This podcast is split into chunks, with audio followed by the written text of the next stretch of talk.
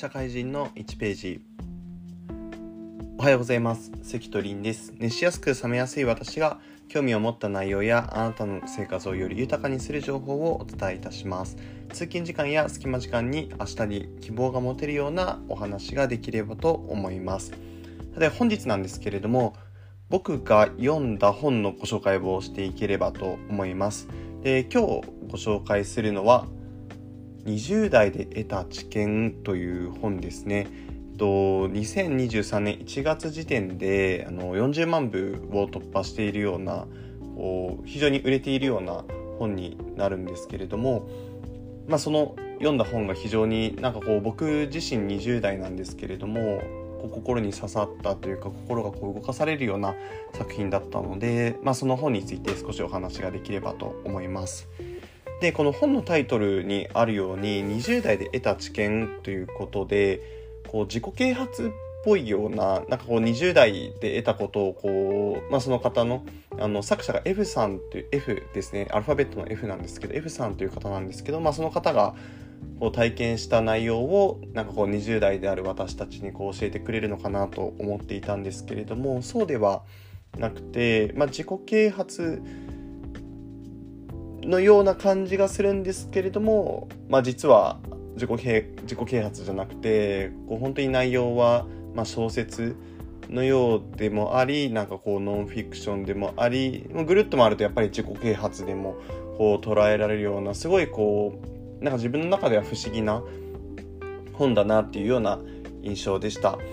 でこの作者さん F さんっていう方になるんですけれどもこうどういった方かというと、まあ30まあ、現状あの2023年時点では少しお調べしたら、まあ、男性であの、まあ、30歳30少しこう超えてるような方でした。でこう代表作、まあ、別のこう作品としては「真夜中乙女戦争」っていうものこれあのドラマですねこうなったりっていうところで少しこう話題になっていたりですとか他のもので言うといつか別れるでもそれは今日ではないっていうような本を出されていてまあこの20代で得た知見という本が3冊目になりますね。でだいぶこうベストセラーっていうところで本当にまこう小説家というかこう作家みたいなところで活躍をされているような方ですね。で僕がこの、ま、本を読んで一番刺さったフレーズみたいなところをですねお話一つできればと思うんですけれども、まあ、それがこう人生とは期待しないで生きるには、ま、退屈すぎるというフレーズ。でしてなんかこれはこう全体を通して僕が割とこう心を動かされたのが後半の方この F さんが実際にこう体験したお話であったりですとか聞いたお話っていうところが本当に一つ一つこう端的にまとめられていて、まあ、こうテンポよく教えてくれるような形となっているんですけれども、まあ、初めの前半の方に書かれていたところとしては、まあ、人生とは期待しないで生きるには退屈すぎるということでなんかこれが割と現状の自分にも当てはまってるような形がしてすごい、まあ、心に刺さったようなものでした。でなんかこう僕自身少しちょっとお話しできればと思うんですけど何かに期待するとか聞いてる方もこうだんだん大人になってくるにつれてなんか昔とかって遠足したりする前日とか僕あの静岡出身なんですけど例えばディズニーランド。あの、まあ、好きな方嫌いな方いると思うんですけどディズニーランドに行く前日とかってもう子供の頃は楽しみすぎて楽しみすぎてもう寝れないぐらい楽しみでとか、まあ、あともしもうちょっと幼いと例えば幼稚園とか小学校の頃とかで言うと次の日遠足とか、まあ、例えば修学旅行とかなんかそういったこうイベントごとがあるともう前日はもう興奮しちゃって本当に寝れないとかワクワクしちゃってどんなに楽しいことが起こるんだろうとか友達と少し遠くに、えーと家族ぐるみで行くとかっていう時でもなんかめちゃくちゃ楽しみだったりしたんですね。でも本当に楽しみにしてた時って行ってみたら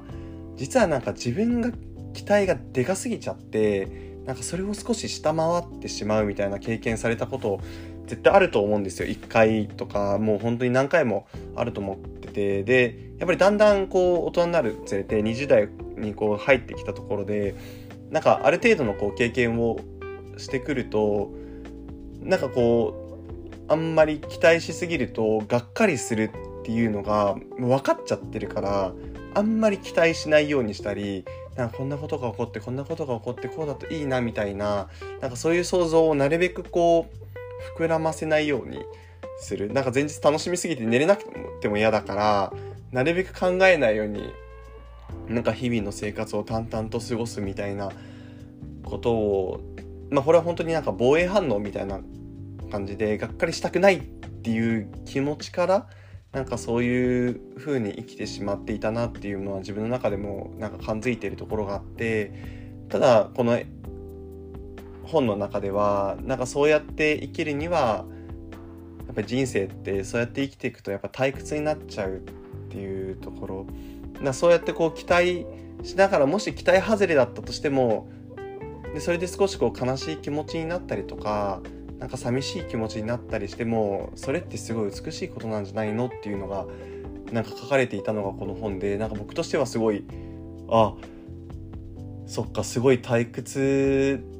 な方向というか知らず知らずのうちにそういうなんかこう自分の、まあ、日常みたいなところをこう固め始めてしまっていたのかなっていうのに気づかせてくれたような一冊でした。で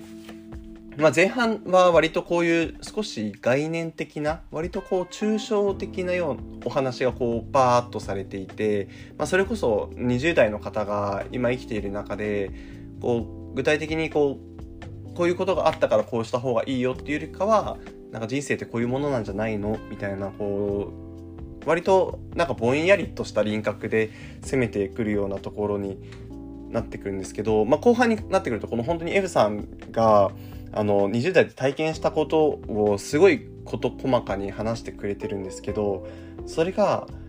あのめちゃくちゃ綺麗な言葉遣いなんですね。なんか本当に詩的なんか詩人とかに本当に詩のような言い回しっていう言葉でも表現できるしロマンチックとも言えるし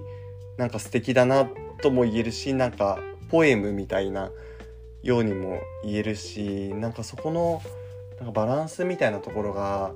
すごい個人的には心地よくてしかもこうのめり込んでしまうようなこう内容で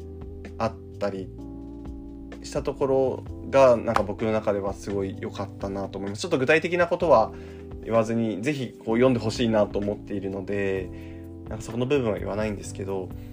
なんか是非こう一人一人感じるところいろんなエピソードが本当に100以上のエピソードがあるのでなんか僕はなんか全体を通してなんか最終的にはあの今一番印象に残っているところがあの期待しないで生きるには退屈すぎるっていうところは本当に20代であのもっともっと失敗した方がいいよとかもっともっとチャレンジするとかもっとこう考えずに打算的にならず飛び込んでみて実は人生ってあのゲームの中であったりとかネットの中だったり小説の中よりも予想外な出来事が起こるっていうところを教えてくれていてだからこそ20代はもっといろんなこととか経験をしたり体験をしたりいろんな感情になっておくべきだっていうことを最終的には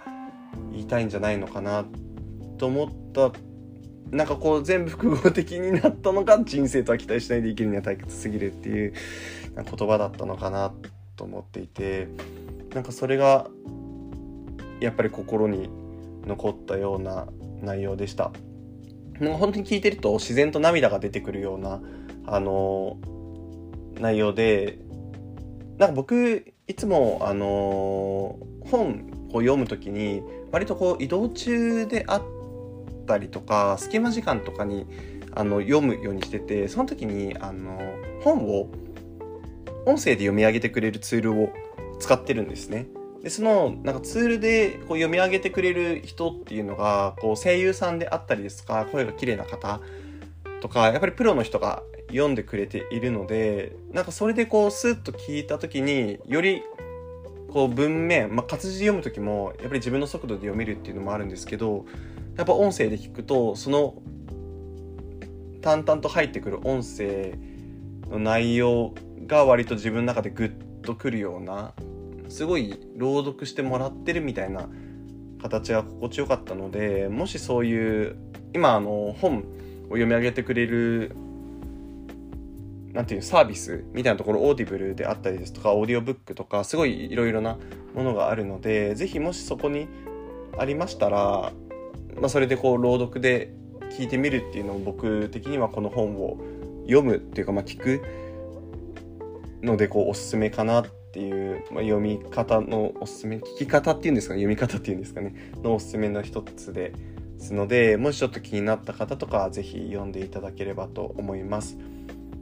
ということで今日あの僕が紹介したのは20代で得た知見、えっと、作者は F さんという本です。このようにあの僕が読んだ本であったりですとか、まあ、気になったものについて、まあ、これからもあの僕がその時に感じた内容であったりですとかじゃあ実際にそこ書いてあるものを実行してみてどうだったかみたいなお話ができればと思いますのでまた次の機会にお会いできればと思います。それではまた。